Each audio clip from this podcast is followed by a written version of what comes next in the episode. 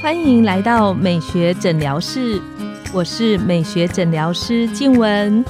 让我陪你走进健康新生活，打造你的好感人生。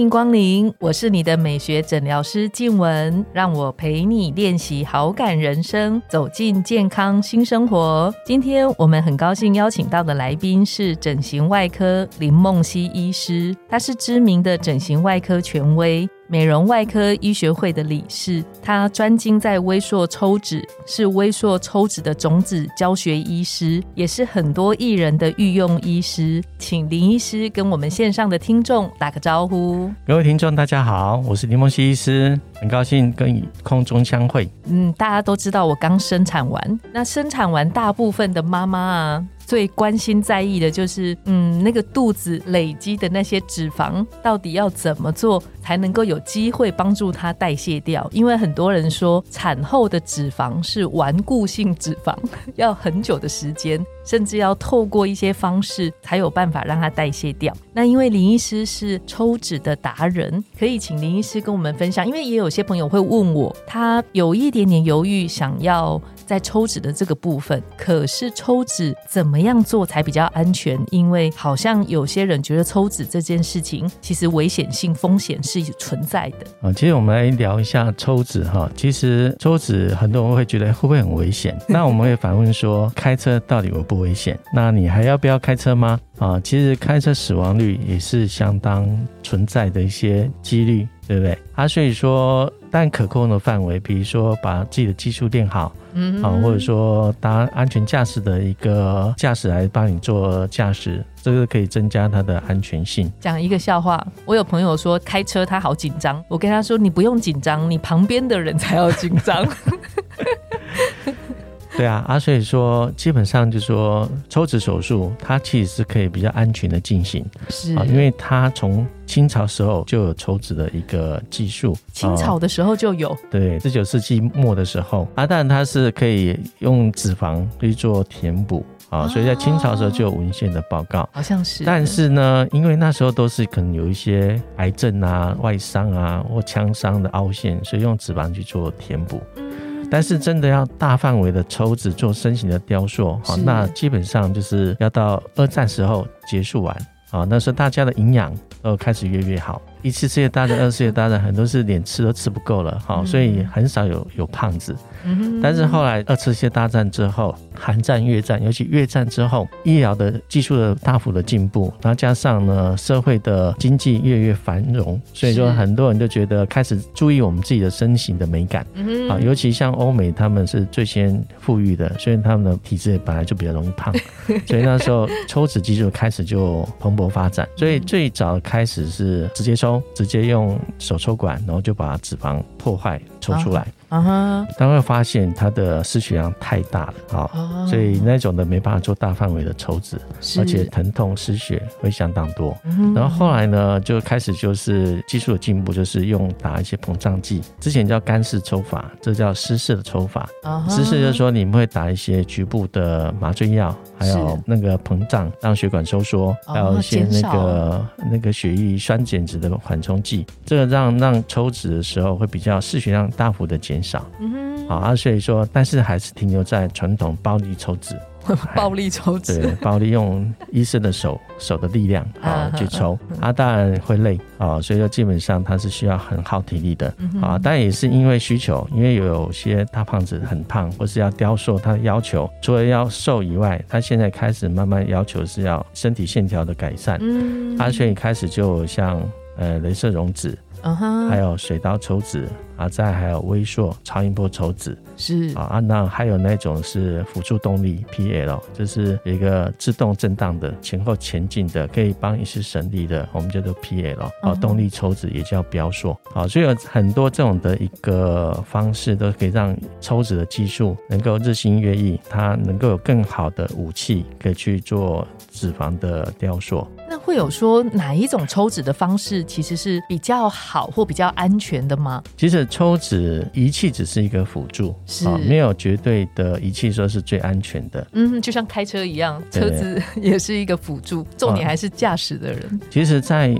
它的决定安全，就第一个医师的抽脂的观念、深浅，还有要抽的范围大小，抽越多，当然风险越高。啊，所以有人标榜，哎，我可以做一万 CC、两万 CC 的抽脂，啊，那是跟走钢索一样，啊，你可能一件没事，两件没事，十件没事，那你在第十一件就出事了，病人就挂了。啊，所以就是医师的范围的选择。啊，再的话就是手术房、开刀房的麻醉设备。还有整个团队的对紧急应变的能力，还有麻醉医师的团队，他对麻醉的用量的控制，还有医师对手术时间的长短。因为时间越快，当然风险就降低；时间越长，麻醉的用量越多，累积的药量对病人的身体负担也会比较大一点。嗯，所以它是一个整体的环境的考虑啊，还有团队的配合，还有设备的需求，都可以让这个抽脂能够再更安全。啊，但所有的器械、那个抽脂的设备，是帮助医生如何做到比较好的抽脂的效果的展现，是它不是绝对因素啊，最重要因素还是整个手术的设备环境的整体的考量，它才会更好。刚刚林医师有提到说，抽脂的那个量量越大的时候，它的安全性其实是会下降的。那关于抽脂的部位，有没有说我抽脂哪个部分，其实它安全性是比较高的？就像腹部啊、手臂啊、大腿。只要不要太深层的，其实安全性都是很好的。嗯哼，啊，因为有时候是做复杂性的抽脂啊，复杂性的抽脂，对对，就是大范围能抽到很多，那风险整会提高。然后事前评估也很重要，啊，它有潜在的因素。因为其实有时候抽脂不是真正的抽脂状况出问题，而是可能心脏的问题。哦，病人潜在身体的状况，哎，或者室温，哈，那可能冷气就是开刀房会比较冷一点，温度体温会下降。其实很多出事都是一些这个。个 paramedic 的问题，就是抽脂手术以外的其他的状况造成的。对对，他本身如果医生如果控制好他的抽的量啊，病人也不要太贪心。有些求美者就不要一次我要抽到很多。啊，你要安全，但是安全的行为。那有些大范围的，我可以把它分成两次，嗯，啊，这样的话体能负荷会比较好一点。但不怕一万，只怕万一。所以你要在想到最糟的时候，你要怎么做紧急终止手术啊、后送这些整个计划都要去想清楚。嗯，那基本上你碰到任何状况，你都能处理的话，基本上这个团队才是安全的。嗯，所以选择这个抽脂的团队就很重要，包括医师、护理师、麻醉师、手术的。设备。啊，手术房的麻醉的标准都很重要，因为有些是麻药过敏，你的那个麻醉设备里面有二氧化碳的监测器，如果有的话，它可以早期侦测，那我们可以早期做治疗、做处理，其实可以把风险降到最低。但是像对于抽脂开刀房，很多人是看不到的啊，对啊，就像我们去一个豪华的餐厅里面吃饭，那里面的餐厅到底好不好，你完全都不知道，有时候是当天才看得到啊，所以说这个的口碑。或是它的行销可以看得到它的配备是怎样，那基本上有比较好的配备，你的风险减少，你的安全性就更高，医疗品质就会更好。我我之前还听过有人竟然是在饭店里抽脂的，哇哦！对，我也听过有人在家里抽脂的，啊，其实大家的等于社会的名字要开。啊，因为你要讲求设备，那种其实我们都可以做得到，叫局部抽脂、局部范围。嗯啊，其实抽脂是说它不是用来减肥的工具，所以我们可以提到说，有些哪些人适合抽脂，哪些人不适合抽脂。是，就适合抽脂，就是说他已经有减重的习惯，饮食也有控制的，已经瘦到不太能瘦了，他会碰到一个撞墙期。是，其实这时候来抽脂效果会最好，因为我们抽脂最怕复胖啊。嗯你把他身材雕得很漂亮。啊，他回去继续吃，而且他觉得抽完我很虚啊，我要补一下啊，对，慰劳自己一下。还有他的心理的问题啊，没有满足。其实有时候为着吃，他是用吃来去满足一个幸福感。哎，他抒发他的压力。这个问题如果没有解决，他铁定复胖。那就像说我们在沙滩雕一个沙堡啊，很漂亮，但是呢，他继续吃，那浪就打上来，然后最后整个都糊掉了。啊，甚至有时候你就会打折扣啊，有时候没有做好饮食控制，其实会让整个效果会打消。但是现在的概念是不再是纯粹抽脂，是从术前的评估，哈，还有一些营养师的搭配，术后的饮食控制、运动习惯的养成，才能够让这整个手术的效果会更好啊。但现在有些减重药物也可以抑制他的食欲，所以有时候那个结合复合式的疗程，对他来讲会比较